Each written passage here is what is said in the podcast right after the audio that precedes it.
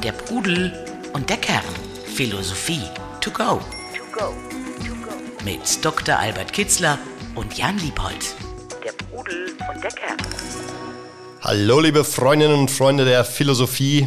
Hallo Albert. Hallo Jan. Wir sitzen heute äh, hier gemeinsam an einem gut gedeckten Tisch, aber das Wichtigste halte ich hier in der Hand. Es ist dein neues Buch, Albert. Es ist soweit. Es liegt jetzt in den Buchhandlungen. Dein neuestes literarisches Werk, Die Weisheit der Liebe, eine Philosophie der Lebensfreude. Aber wie ist es denn, das Gefühl, wenn äh, so ein Buch, ein, ein literarisches Baby, mit dem man so lange schwanger gegangen ist, äh, dann tatsächlich das Licht der Welt erblickt?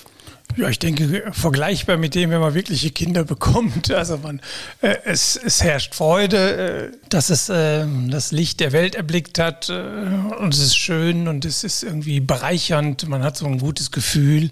Ah, man hat ein Werk, äh, weiteres Werk hinterlassen oder man äh, hat Impulse in die Welt gesetzt. Jetzt mal schauen, was dabei rauskommt. Aber die Arbeit ist getan. Aber auch das Bewusstsein, bei mir ist das stark. Für mich sind Bücher ja auch immer äh, die intensivsten Lernerfahrungen für mich selbst. Das heißt, ich durchdenke ein Thema so tief ich kann und mit allen Facetten und ich lerne unglaublich viel daraus. Wenn ich am Ende des Buches, wenn das alles auf dem Punkt ist, denke ich, okay, ist auch der Lernprozess in einer gewissen Hinsicht abgeschlossen. Also so ging es mir auch, auch äh, wenn ich nur der passive äh, Nutzer deines Buchs bin. Also ich habe mir das eben jetzt übers Wochenende sehr intensiv äh, durchgelesen, angeschaut, weil wir eben ähm, uns vorgenommen haben, heute so eine Art Sonderfolge nochmal zum Thema Liebe, was ja eben auch der Titel deines Buchs ist oder das Schwerpunktthema deines Buchs ist. Und ich hatte auch das Gefühl, dass ich tatsächlich nochmal sehr viel da, darüber gelernt habe. Ähm, eben auch, und das Buch heißt ja Die Weisheit der Liebe, da habe ich mich gleich gefragt, ähm, ist das sozusagen auch der Anspruch des Buchs, die Weisheiten, äh, die über die Jahrhunderte und der, aus der Antike heraus auch ähm, gefunden wurden, mal zusammenzutragen? Ja, also Weisheit verweist ja auf Lebenskunst und gelingendes Leben. Das ist ja nicht unbedingt äh, identisch mit Liebe. Es, man würde normalerweise sagen, es ist ein Aspekt davon. Aber was ich in dem Buch versuche darzustellen, ist, dass ein ganz hoher Grad der Identität ist. Ich hatte auch schon in den Jahren davor, wo ich mich sehr intensiv mit den Weisheitslehren der verschiedenen Kulturen befasst habe, bin immer wieder kam der Gedanke auf, ja, es scheint nach all dem, was ich da lese, die Liebe oder die Zugewandtheit, das gelingende Miteinander, das Mitsein, der Weisheitsletzter Schluss zu mhm. sein. Also es ist viel mehr als ein Aspekt der Weisheit. Und das geht das Buch auch darauf hin, das ist vielleicht identisch mit. Wer zu leben versteht, weiß auch zu lieben. Und sozusagen die, die Quintessenz ähm, oder eins der zentralen Zutaten für ein gelingendes Leben ähm, ist dieses, und das müsstest du vielleicht bitte noch mal ein bisschen genauer ausführen, ist dieses Verschmelzen von den, von den indischen Weisheitslehren, äh, sagt mir das jetzt zumindest was, wenn man eben mit der Welt verschmilzt, so wie man mit eben Richtig. Freunden oder mit ähm, Lebenspartnern oder Partnerinnen verschmilzt. Kannst du das, diese zentrale These deines Buchs nochmal, wir haben sie, glaube ich, auch in den letzten Folgen schon ein, zwei Mal zitiert, aber dass du das nochmal für alle ähm, klar machst, was ist dieser Verschmelzungsprozess, dieses Mitsein? Ja, dass wir unser Glück insbesondere dann erleben und dort finden, wo wir äh, Verbundenheit spüren. Das muss nicht nur mit Menschen sein, es kann mit der Natur sein, mit Gott, mit Dingen selbst, mit dem, was wir tun, zur Kunst. Aber es ist natürlich am intensivsten im Mitsein mit anderen Menschen. Und diese Verbundenheit, ähm, wo sie sehr tief ist, dort ist sie sehr beglückend und sehr erfüllend. Also eine erfüllte Liebe. Manche Menschen sagen ja, das sei ihr, das sei ihr Glück, ihr Lebensglück, wenn sie am Ende gefragt werden und die Liebe dann immer noch hält. Aber wir denken beispielsweise auch an die Liebe der Kinder Kinder. Äh, für die viele, für viele Menschen ist das das Größte oder zu den eigenen Kindern, muss aber nicht zu den eigenen Kindern sein. Auch Freundschaften, denken wir daran, an den hohen Wert der Freundschaften im Leben eines jeden Einzelnen. Also überall, wo wir das Mitsein spüren, wo wir das fühlen, wo wir uns verstanden fühlen, wo wir andere verstehen, wo wir gemeinsam lachen, vielleicht auch gemeinsam weinen. Das sind, glaube ich, die tiefsten Punkte äh, von, von Freude auch und von, von Lebensglück. Und wenn wir dann zurückschauen, dann sehen wir ja, im Grunde äh, waren es diese zwischenmenschlichen Beziehungen, die sehr intensiven, die eigentlich das Glück oder das die Höhepunkte meines Lebens waren. Und während materielle Glücksgefühle oder Glücksgefühle aufgrund materiellen Dingen, auf, aufgrund von Touren, die alle da äh, absacken, also alle nicht, nicht diesen Stellenwert erreichen können. Und die These des Buchs oder gleich einleitend ist ja, dass sie das eben, wir sind geprägte Wesen und äh, wir sind sehr stark von unseren Prägungen gesteuert und gelenkt, das ganze Leben lang. Gar nicht mal so durch, dass wir äh, objektiv eine Entscheidungssituation rational begutachten. Nein, nein, wir wir reagieren auf Prägungen und die Prägung ist eigentlich die stärkste, das ist die These des Buches, die jeder Mensch mitbekommt, ist eben die Schwangerschaft, mhm. die neun Monate des Getragenseins, des Einsseins. Dort, dort ist es ja tatsächlich eine Symbiose. Wir sind eins mit der Mutter und äh, werden getragen, werden genährt, werden beschützt, gehütet, Geborgenheit. Und das sind diese Gefühlskomponenten, die wir dann das Leben lang versuchen in anderen Formen, im Mutterleib können wir nicht wieder zurück, in anderen Formen äh, momenthaft oder auch dauerhaft zu erleben. Diesen Idealzustand wiederherzustellen, weil wir ja eben, und das habe ich auch rausgelesen, so eine Art Trauma äh, der Geburt äh, erlebt haben. Ne? Also diese Trennung, die dann da eben stattfindet und die wiederum auch eine Prägung in uns auslöst? Ja, unbedingt. Das ist das Gegenteil davon. Wir werden aus dem Paradies geworfen. Das mhm. ist wie der Paradiesesfall. Und natürlich äh, steckt das Paradies in unseren Genen und wir wollen immer wieder dahin zurück, denn so gemütlich ist es ja nirgendwo äh, als im Paradies, oder?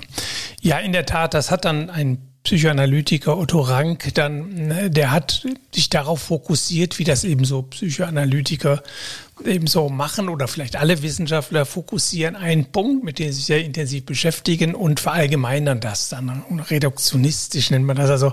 Und für Otto Rank war das Trauma der Geburt, also das hat er auch als schmerzhaft jedes Kind empfunden und daher hat er sehr, sehr viele psychische Phänomene, ähm, insbesondere auch Krankheiten, darauf zurückgeführt, dass dieses Trauma nicht verarbeitet wird, nicht richtig überwunden wird. Und da kann Narzissmus herkommen oder wie auch immer. Also das, äh, wir müssen ja dann andere Formen finden. Wir können nicht in den Mutterleib zurück, also müssen wir äh, es ähnliche Situationen erleben oder herstellen, in denen wir ähnliche Gefühle haben und dann fühlen wir uns dann tatsächlich auch so wie ein geborgenes Embryo. Und das Trauma der Geburt zeigt uns eben, dass wir, oder das äh, wird traumatisch empfunden, weil wir losgerissen werden von dem anderen. Die, die Einheit wird aufgelöst in eine Zweiheit. Und Otto Rank meinte, das hat äh, lebenslange Folgen, auch Ursachen für Erlebnis von Ängste. Immer wieder taucht da dieses Urerlebnis auf der, der Trennung, das dann natürlich auch mit einem Schrei, das Baby, wenn es da ist das Erste, was es tut, ist schreien. Äh, und es hört auf zu schreien, sagte mir eine Hebamme, wenn das Kind wieder auf den Bauch mhm. der Mutter gelegt wird, also wieder die Verbindung, die Verbindung hergestellt spürt. wird. Mhm. Trotzdem ist es ja, wenn man, wenn 90 Leute, 90 Prozent der Menschen befragst, woran sie beim Thema Liebe denken, glaube ich, dann geht es jetzt erstmal in diese partnerschaftliche Richtung, also Liebe zum äh, Lebenspartnerin, zum Lebenspartner. Ähm, und auch dazu hast du ja ähm, ein eigenes Kapitel, äh, wo, wo du nochmal beschreibst, was auch äh, diese Verbindung positiv, wie man diese Verbindung positiv gestalten kann.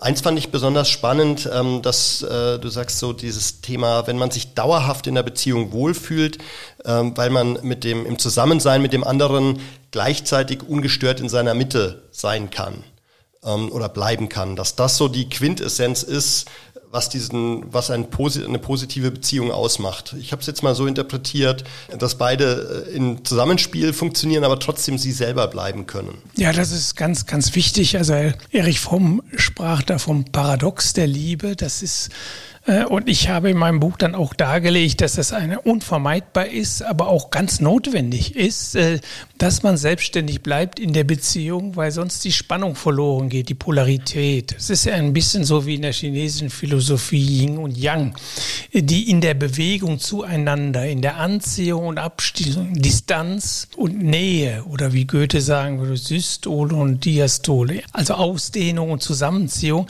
dass aus diesem Pulsierenden die Lebendigkeit der, des Verhältnisses auch äh, gewahrt wird oder abgesichert wird, dass das also notwendig ist, hat natürlich dann auf der anderen Seite, das äh, heißt eigentlich auch immer, dass du auch immer wieder in Distanz mhm. trittst. Mhm. Du, du stellst die Verbundenheit, die ist da natürlich sehr intensiv und deshalb ist das natürlich auch das Haupt ein gewisses Hauptthema der Liebe, die zwischenmenschliche Liebe, die partnerschaftliche Liebe. Da gibt es ja dann tatsächlich auch, das kennt fast jeder, dieses Verschmelzungsgefühl, ja. wo man tatsächlich nicht mehr sein Ego völlig verliert. Ja, was du aber ja auch als, als was Positives beschreibst, aber da hatte ich ehrlich gesagt beim Lesen auch so ein bisschen die Reaktion, ist das dann so positiv? Diese Menschen, die, die dann, äh, sobald sie zusammen sind, nur noch als Einheit, nur noch von wir sprechen, die gleiche Outdoor-Trekkingjacke tragen. Ähm, also so ja, daran dachte ich gerade nicht. Also ich, ich dachte nur an einen Moment der Verschmelzung, nämlich der im sexuellen äh, Zusammensein mhm. dann der, der Höhepunkt. Okay. Ich dachte nicht an so etwas. Das, äh, denke ich, habe ich im Buch auch klar dargestellt. Also wo, wo du anfängst, die gleichen Jacken zu tragen oder äh, also eine Verschmelzung im Alltag, mhm. das ist, äh, das kann ganz schrecklich sein. Also das, das siehst du auch als Gefahr. Ja, natürlich. Äh, mhm. Es ist sehr wichtig, dass man sein Selbst behauptet in der Beziehung. Wer sein Selbst da aufgibt, da verschwindet ein Pol. Und wo nur ein Pol da ist, da gibt es gar keine Spannung mehr. Wie soll dann, gibt es keine Bewegung mehr. Das ist der Tod.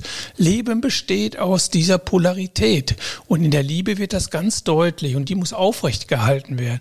Ich liebe das Zusammensein, ich liebe genauso die Distanz und ich weiß, dass das eine zum anderen gehört. Und, und dass wer gut lieben will, äh, der sollte äh, auch gut für sich allein sein können und äh, diese, dieses Alleinsein auch ganz bewusst und äh, quasi rituell immer wieder herstellen, um die Freude des Zusammenseins wieder neu zu genießen. Und das geschieht nicht nur durch Distanz, also räumliche Distanz und Nähe, sondern das geschieht auch, dass man sein Ich bleibt, seine Dinge, äh, die man nur für sich allein hat, auch weiterverfolgt in der Beziehung. Und das gilt für beide Partner und dem auch Recht einräumt, dem auch Zeit einräumt, dem man auch Kraft und Muße widmet. Und nur so kann man ja auch wirklich in sich ruhen. Ne? Also, dass das, man, ja. äh, und das ist ja, glaube ich, auch ein eines der Hauptvoraussetzungen, ähm, dass sowohl in der Partnerschaft als auch in der Freundschaft, ähm, dass man in sich ruht, seine Mitte gefunden hat ähm, und dann positiv aufeinander zugehen kann. Richtig, denn nur dann hat man einen Zustand der großmöglichen Selbstgenügsamkeit erreicht. Das heißt, man will nicht was, man muss nicht vom anderen was wollen, äh, man muss ihn nicht mit seinen selbstbezogenen Begierden überhäufen. Nein, man die hat man schon befriedigt. Was da, das ist dann die Zugabe des Mitseins, die dann kommt. Und häufig äh, geschieht es doch so, wo diese Ruhe nicht vorhanden wird, dann wird etwas in dem Partner und der Liebesbeziehung gesucht, was durch die gar nicht geleistet werden kann, weil man da irgendeinen Konflikt nicht aufgearbeitet hat oder irgendwelche anderen Begierden unstillbar rufen und äh, meint, man könnte sie vom, vom Partner verlangen. Dabei muss man an sich selbst arbeiten oder in ganz anderen Bereichen diese Bedürfnisse befriedigen, aber nicht vom Partner erwarten. Und dann wird man auch nicht vom Partner enttäuscht werden. Der kann einem nur dabei helfen, dass man beispielsweise in seine Mitte kommt oder dass man bestimmte unaufgearbeitete Konflikte oder Probleme oder Prägungen abarbeitet und löst. Er kann das selbst nicht tun und er ist auch nicht. Er steht auch nicht dafür, dass das Problem damit gelöst ist. Manche meinen, wenn ich nur den richtigen Partner habe, dann sind alle Lebensprobleme gelöst. Das ist ein Irrtum. Damit wird auch die Beziehung völlig überfrachtet und überlastet überlastet und muss scheitern, denn das kann sie nicht leisten. Das ist insgesamt eine Gefahr, ähm, die ich sehe oder die, wo ich zwei, dreimal auch dran gedacht habe, diese überhöhte Vorstellung äh, von Liebe. Die, ja. diese idealisierte Vorstellung. Mhm. Ähm, beispielsweise ähm, hat ja auch Professor Bauer, ähm, Professor Joachim Bauer ähm, auch mal gesagt, dass so die in dieser Verschmelzung oder in dieser äh, in diesem unvoreingenommenen Zusammensein, das wäre die eigentliche Bestimmung des Menschen wo ich mich gefragt habe, kann es nicht auch noch ganz oder viele andere Bestimmungen geben, also beispielsweise in deinem Fall die Bestimmung als Philosoph zu sein oder eben Künstler zu sein, vielleicht die Autoren, Literatur, Literatur. Es gibt äh, in verschiedensten Lebensbereichen kann man eine Bestimmung empfinden und das muss nicht zwingend die Liebe sein. Unbedingt, ja. Deshalb steht ja auch in, in meinem Buch zunächst einmal, wo ich die Formen der Liebe beschreibe, die Selbstliebe, die Liebe zu sich. Also man muss diese Blumen, dieser Samen, der in einen angelegt hat, den muss man lieben, den muss man großziehen. Und äh, nur wenn man das äh, tut, kann man nebenbei oder auf der gleichen Stufe dann auch Liebesbeziehungen äh, eingehen. Das ist das, was du auch vorhin gesagt hast. Man muss in sich selbst ruhen. Also man muss seinen Seelenhaushalt aufgeräumt haben. Dann hat man die stärkste Kraft. Dann kann man am meisten geben. Dann kann man ohne äh, irgendwelche Absichten auf den anderen zugehen und das reine Spiel des gemeinsamen Zusammenseins auch tatsächlich genießen und nicht den überfrachten mit Dingen, die er nicht leisten kann oder die von ihm zu verlangen. Das ist das Wichtige. Und Erich Fromm sagte das sehr, sehr schön in seinem Buch über die Liebe. Also das äh, ist das stärkste Bedürfnis, ist das nach zu lieben oder geliebt zu werden, das Mitsein und, und das Wachsen. Das heißt, es ist einerseits ja, in der, in dem Mitsein vollendet sich der Mensch, aber man darf darüber das andere Leben nicht vergessen. Man hat auch den Wunsch und das drängende Bedürfnis und quasi ist wie der Humus eines jeden Lebens, Selbstwirksamkeitserfahrungen zu machen. Das heißt, seine Talente, seine Begabungen die jetzt gar nicht auf dem Feld der Liebe liegen müssen, sondern überall liegen können, die dann auch zu leben, zu verwirklichen, auch insofern in der Welt Spuren, Kennzeichen zu hinterlassen, aus denen man sich selbst dann wieder auch Selbstbewusstsein sich stärkt und auch Freude entspringt. Das muss nebeneinander äh, sein. Äh, und ich denke, eine gute Partnerschaft ist eine solche, die jeden Einzelnen, jeden Partner darin unterstützt, auch diesen Bereich auch zu wachsen. Mhm. Ähm, wie ein Baum alle Äste auch aus nach allen Seiten ausschlagen zu lassen und sie zur Blüte zu bringen und sie zur Vollendung zu bringen. Das gehört vielleicht aber auch eng miteinander. Man kann das eine oder das andere äh, man kann die beiden Dinge auch nicht gegeneinander ausspielen. Man kann, ja, das beste, vollendete Zustand ist, wo du beiden gerecht wirst. Also mhm. ohne Mitsein geht es nicht und ohne Selbstwirksamkeitserfahrungen geht es auch nicht. Aber das ist eben auch eine gewisse Gefahr, diese Selbstaufgabe, ähm, wenn man sich für ähm, in einer Beziehung oder gegenüber Freunden eben selbst verleugnet. Ja, ne? Genau. Kannst du da vielleicht mal ein bisschen aus dem Nähkästchen plaudern, wie du das aufziehst? Also wie äh, du nimmst du dir dann speziell vor, so jetzt ziehe ich mich mal ins äh, Haus der Weisheit zurück ähm, oder ähm, lebe mich in anderen äh, Feldern aus um dann wieder in eine Beziehung oder auch in Freundschaften zurückzukehren? In der Tat, so mache ich das. Geistig und, und auch äh, räumlich, das, wenn ich die Möglichkeit dazu habe und habe es auch immer so gemacht. Geistig, das heißt, ich schreibe Tagebuch und da denke ich äh, erst einmal in erster Linie über mich nach oder über diese Pflanzen oder diese Samen. Pflege ich die richtig? Äh, pflege ich auch den richtigen Samen? Begieße ich und behüte ich den richtigen oder setze ich da aufs falsche Pferd? Fühle ich mich eigentlich noch wohl an meiner Arbeitsstelle, die ja gar nichts mit der Beziehung zu tun hat oder gibt es da Entfremdungserscheinungen in der Art, wie ich auftrete, in der Art, wie ich spreche und wie ich denke, bin ich da mir selbst treu, bin ich da nah bei mir selbst oder nicht, das schreibe ich im Tagebuch raus und da sitzt mein Partner nicht neben mir. Nee, der, der mhm. darf gar nicht da sein. Ich mhm. gehe ins Café oder was ich auch gerne tue, alleine verreisen, mal einen Tag äh, ich habe auch früher gerne, äh, auch wenn eine Beziehung bestanden hat, zusammen Urlaub zu machen, ist mit das Schönste, was es gibt. Aber auch daneben mal allein wegzufahren für zwei, drei, vier Tage. Ich war jetzt am Wochenende noch allein in Wien und das war ein wunderschöner Tag mit mir selbst, wo ich auch wirklich mich da wieder neu gespürt habe und bestimmte Dinge äh, erfahren habe. Also regelmäßig sorge ich für räumliche Distanz. Jetzt ist das nun naturgemäß so, dass wir im Haus der Weisheit haben, ein Schulhaus, das nicht nicht unser Wohnhaus ist. Und da ist die Bibliothek, da schreibe ich, da arbeite ich. Also da bin ich ohnehin häufig auch von der Familie getrennt. Aber ich erlebe es als großes Glück, so einerseits rauszufahren, aber auch wieder zurückzukommen. Und die Familie, der Familie geht es ebenso. Und wie, wie triffst du da das richtige Maß? Fragst du deine Frau, äh, ob du jetzt ein bisschen viel, äh, aus ihrer Sicht ein bisschen viel weg bist, dich ein bisschen sehr rausziehst? Das kann ja, ja auch passieren. Sie würde mir das schon signalisieren und ich achte darauf oder ich habe die Antennen ausgefahren, ob es jetzt zu viel ist oder zu mhm. wenig. Das ist eine Sache, die gibt es immer in allen Lebensfragen. Maß und Mitte herauszubekommen ist ein Trial und Error. Da muss man sehr achtsam äh, Dinge ausprobieren und dann äh, sich einpendeln auf, auf das richtige Maß. Dann früher war ich, habe ich noch mehr zur Einsamkeit, zum Alleinsein gedrungen, ähm, habe ich eher in, die, in diese Seite in die falsche Richtung ausgeschlagen. So richtig kam es da nicht zu Konflikten. Aber äh, heute bin ich auch, wenn ich meine Bibliothek liebe, meine Einsamkeit liebe, äh, bin ich auch sehr gerne mal bei der Familie und denke manchmal auch, wenn ich in mir spüre, ach jetzt könnte ich lieber allein sein, sage ich, nee, nee, es tut suchst jetzt für die Familie und der tut's gut und die fühlt sich dabei auch wohl. Und äh, du musst nicht immer alles so äh, auf deine selbstbezogenen Zwecke reduzieren, sondern musst auch mal was für andere tun aussuchst und fällt mir dann auch überhaupt nicht schwer und ist mir eine große Freude. Dazu passt ganz gut ein Zitat von Thich Nhat Hanh, ähm, was ich in einem Buch gefunden habe. Und zwar, dass liebende Güte, Mitgefühl, Freude und Gleichmut wären die vier Zutaten, die gelingende Liebe produzieren oder zu gelingender Liebe führen. Kannst du mir das mal oder uns das mal einen Ticken auseinander? Ja, interessant nehmen? ist das letzte eben Gleichmut. Ne? Da, mhm. da, klingt dann an natürlich die Gelassenheit. Das heißt, das in sich ruhen. Das, was wir also auch als Lebensziel, als Glück bezeichnen, Seelenruhe, Frieden mit sich selbst. Dass das, äh, das finde ich toll bei Thich Nhat Hanh in diesem Zitat auch, dass er das auch erkannt hat, wie das zusammenhängt mit der Fähigkeit zu lieben und Liebe zu empfangen dass du in dir ruhst, dass du gelassen bist. Mhm. Gleichmut, sagt er. Also, dass du da jetzt nicht, ich will, ich will und, und drängen und drängen. In der Partnerschaft ist es am besten, jeder ruht in sich und dann was geschieht zwischen diesen beiden.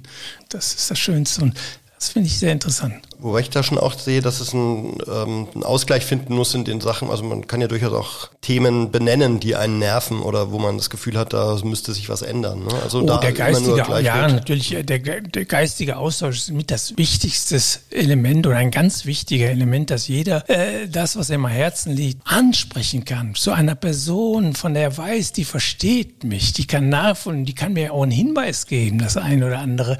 Das ist das Bereichernde und also ohne das geht eine Beziehung auch zugrunde. Das ist wunderschön, dass wir so einen haben, dem wir alles sagen können und der dann auch eigenständig reagiert und auch eine andere Sichtweise darauf hat und uns auf das eine oder andere aufmerksam machen kann und uns korrigieren kann. Mhm.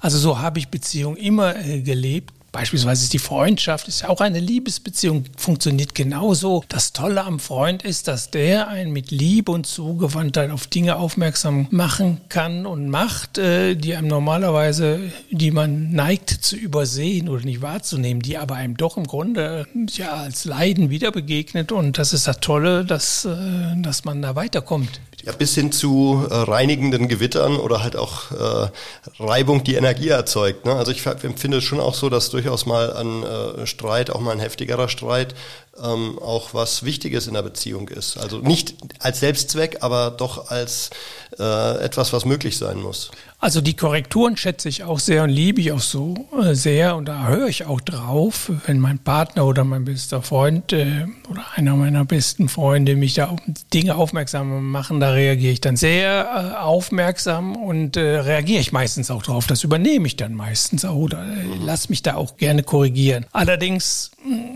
ja, und das kann auch manchmal eine, ja, eine etwas intensivere Auseinandersetzung sein, wenn man das nicht sofort einsieht, was der andere sagt oder meint, es, da liegt vielleicht nicht ganz richtig. Das ist sehr wichtig, dann die Argumente alle auf den Tisch zu bringen, um abzuwägen, wer hat nun recht oder wie, wer hat nun der eine oder andere recht, wo liegt die Wahrheit. So funktioniert der Weg zum gelingenden Leben. Wir müssen versuchen zu erkennen, was für uns das Wichtigste ist, wie wichtig es ist, wann ich es bediene, etc. etc. Desto bessere Philosophie wir da entwickeln, desto angenehmer wird das Leben und das soll auch in der Partnerschaft, in der Auseinandersetzung, in dem an sich reiben, soll das auch geschehen. Allerdings, wenn du sagst, so heftige Streite, also auf die kann ich schon seit vielen Jahren verzichten und, die, und nach denen sehne ich mich auch nicht mehr. Es Fehlt dir da nicht manchmal so ein bisschen die klare Kante oder das, äh, wo du das Gefühl hast, ähm, äh, es, wenn immer alles nur, nicht nur Harmonie, das klingt zu negativ, aber du weißt, was ich sagen will. Also ja, also das zeigt mir doch, äh, das kommt manchmal vor, aber dann zeigt es mir, dass ich da einen wirklich einen schwereren Fehler, nicht nur so einen okay. leichten gemacht habe. Und dann ist das berechtigt und dann braucht es vielleicht das auch, damit ich das einsehe, dass ich dann schweren Fehler gemacht habe und mich entschuldige oder das Ruder rumreißen. Aber es ist toll, wenn so etwas über Jahre nicht geschieht. Mhm. Das heißt, Levi, auf der anderen Seite, du machst keine schweren Fehler. Und dahin okay. sollten wir uns ja alle weiterentwickeln, dass wir durchs Leben gehen, nicht den Menschen von Kopf hauen, sondern sie zur Liebe einladen. Mhm. Ein, anderes, äh, ein anderer Bereich, den ich noch sehr spannend finde, ist ähm, insgesamt ja die Erkenntnis, dass man nicht nur gegenüber Ausgewählten im inneren Kreis sozusagen so äh, herzlich und zugewandt und verbindend unterwegs sein sollte, sondern eigentlich zu allen Menschen.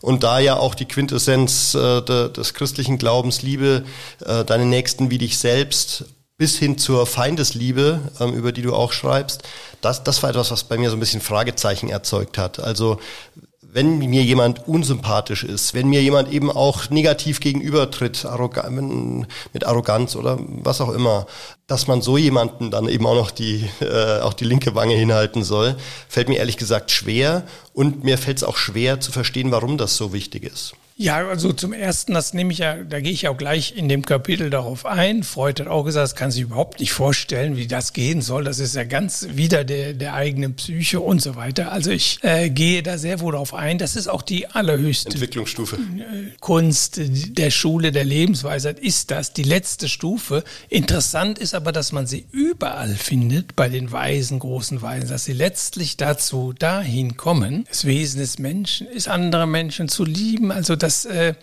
dass man da hinkommen muss. Aber es ist unglaublich schwer, weil natürlich der ganze Ballast der Wertungen, der Reizreaktionsstimmen, der verinnerlichten Haltungen uns da manchmal von einigen Menschen eher abschrecken äh, lassen oder die können wir uns gar nicht vorstellen, wer wirklich so viel Schlechtes getan hat, aber dann Schlechtes schon in Anführungsstrichen, das sind alles schon so Urteile, die alle unterstellen, wir hätten das Recht und wir könnten über andere Menschen als solche solche urteilen, nicht über deren Verhalten, Handlungen etc., sondern über den Menschen als solchen. Und darum geht es, da muss man unterscheiden. Das heißt, äh, dass man äh, Feindesliebe bedeutet nicht, dass man da alles gut heißt. Im Gegenteil, man kann sehr kritisch zu jemandem stehen, man kann ihn sogar verurteilen, man kann ihn sogar als Gesellschaft zur Verteidigung des inneren Friedens in Gefängnisse stecken oder bestrafen für das. Das hat alles damit nichts zu tun, wie ich dem Menschen als solchen gegenüberstehe. Und da gibt es eben eine andere Dimension und die sieht in den Menschen schwache Wesen, die sich auch nicht selbst gemacht haben, die durch Umstände in bestimmte Dinge, Situationen reingekommen sind, die vielleicht nicht die Kraft oder die Intellektualität oder die Selbstbeherrschung haben, da wieder rauszukommen und die begehen eben äh, diese schlimmen Taten. Und wenn man das irgendwie versteht und auf einer so quasi äh, du bist an der Himmelspforte, sollst du sie reinlassen oder nicht, oder sollst sie verurteilen, der, bin ich der Überzeugung, dass da der Mensch nicht so fähig ist, andere Menschen zu verurteilen und dass die alle ihre Geschichte haben, dass die alle ihre mhm. genetischen Strukturen haben und dass es für alles Gründe gibt. Goethe sagte mal, er könnte sich vorstellen, jedes Verbrechen begangen zu haben. Damit meinte er das Gleiche. Es steckt alles in unserem Seelengarten drin. Auch jedes, jedes Unkraut, jedes Gift.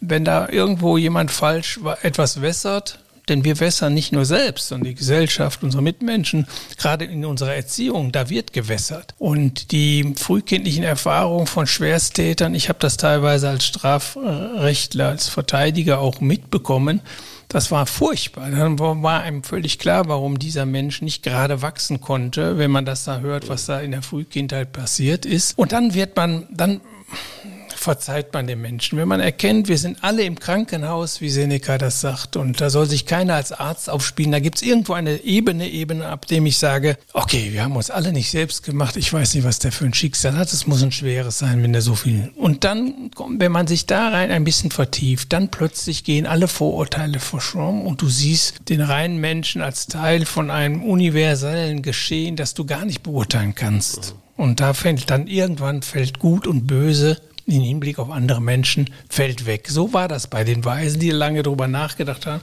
Ich kann das nachvollziehen. Und bei mir ist es eben auch, ich habe es auch lange trainiert und äh, ist auch weggefallen. Was ich ja auch, was ich absolut nachvollziehen kann und jetzt auch schon selber in den wenigen Tagen, seit ich das Buch gelesen habe, auch schon merke, je mehr man eben auch freundlich zugewandt ja. auch auf andere mhm. zugeht, im Bus, äh, in der Bäckerei und so weiter. Also da kommt automatisch, also ich würde sagen, ich bin insgesamt ein offener Typ, aber wenn man bewusst, noch bewusster, offen und zugewandt auf Menschen zugeht, da kommt umgehend viel zurück. Also es war ein spannendes Experiment, ja. ähm, was ich aus dem Buch für mich mitgenommen habe. Wunderbar, Albert, vielen Dank bis hierher. Also für euch da draußen, Alberts Buch Die Weisheit der Liebe, eine Philosophie der Lebensfreude ist ab jetzt bei Drömer erschienen oder liegt ab jetzt in den, in den Buchhandlungen und äh, Online-Shops. Lest rein, ich fand das Buch wirklich ganz toll. Ähm, sehr viel drin, ähm, auch etwas, was einen, glaube ich, so übers Leben begleiten kann, immer mal wieder nachzuschlagen in einzelnen Kapiteln, die du zu der, der Liebe auseinander ähm, dividierst. Große Leseempfehlung von mir. Albert, vielen Dank für äh, den Input von heute. Euch vielen Dank fürs Zuhören und bis zum nächsten Mal bei der Pudel und der Kern. Danke dir, Jan. Der Pudel und der Kern. Der Philosophie-Podcast zu den Fragen des Lebens. Mit Dr. Albert Kitzler und Jan Liebold. www.pudel-kern.com